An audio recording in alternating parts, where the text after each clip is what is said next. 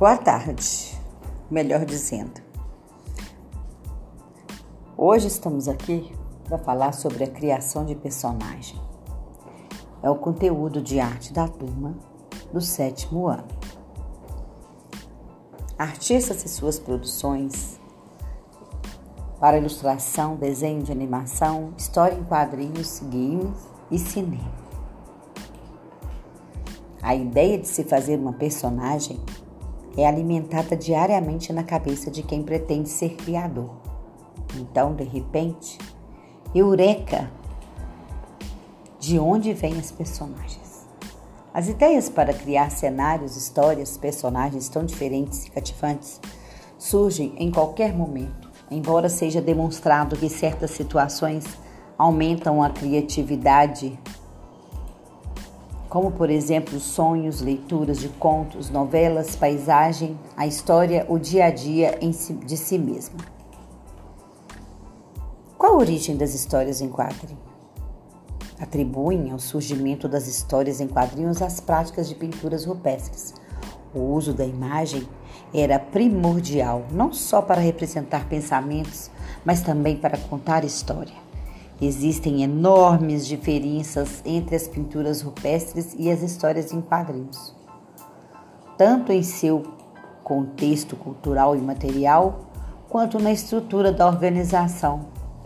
Vejam quantas imagens podemos ter em nosso pensamento: os mangás, os desenhos animados japoneses, os personagens da Pixar, da Disney, da Marvel Comics.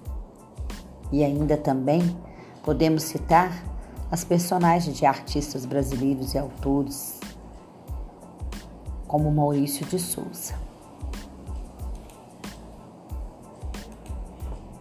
Para criar personagens, a gente precisa pensar muito de onde surge esse personagem, que família, qual é a infância dele, a profissão, que voz que ele tem, qual é a idade, qual é o gênero, qual é a raça, como é o seu porte físico, como que ele é psicologicamente, ele é inteligente, qual é o temperamento, quais são suas práticas, o que ele diz, o que ele come, o que ele faz, como ele veste, como trabalha.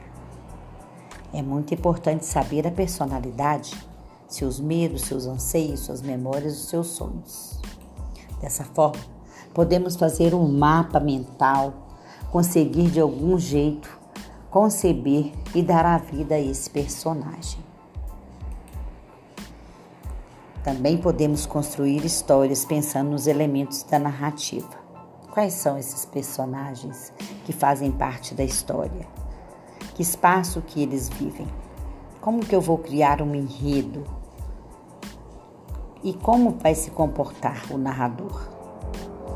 Em que tempo ocorre a história que você está criando? De qualquer forma, tudo é muito importante. Os textos são caracterizados pela exposição de uma sequência de atos interligados que ocorrem em determinado espaço de tempo. O espaço pode ser um local físico ou psicológico.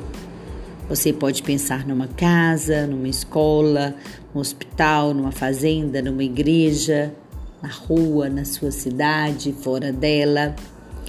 O enredo, ele pode ser uma trama, uma história romântica ou mesmo uma aventura.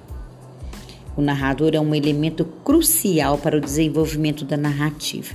É ele que conduz diretamente o espectador. Ele é responsável por contar a história. Porém, é importante lembrar de não confundi-lo com o autor do texto, uma vez que pode representar e escrever sobre a ótica de diferentes narradores. O personagem principal é esse que você projetou em sua mente e conseguiu trazer para a sua realidade. Ele pode ser concebido com materiais diferentes: arame, massinha, argila, tecidos, papéis, uma infinidade, uma gama de materiais. Você pode pensar num texto narrativo e também no tempo em que se torna que acontece essa história, onde essa narrativa se passa. Pode ser classificado cronológico quando os acontecimentos são relatados sequentemente, na ordem que aconteceram, ou ainda em psicológico quando os fatos não seguem uma linearidade, ou seja, o tempo está definido na mente dos personagens. No nosso PowerPoint, vocês têm uma atividade para fazer. Observem a gama de sombra de alguns personagens conhecidos ou desconhecidos. À medida que você for reconhecendo, anote os nomes. Escreva em em seu caderno, numa folha, fotografe e mande para gente por e-mail ou no WhatsApp. Também ainda no nosso PowerPoint, você vai acessar links para assistir vídeos bem curtos, onde você vai compreender um pouco o processo de construção de personagem. Espero que vocês aproveitem o máximo e que tenham bons pensamentos que sejam criativos e bem relevantes quanto à construção do seu personagem. Aguardo você para a próxima aula. Abraços, Marilsa.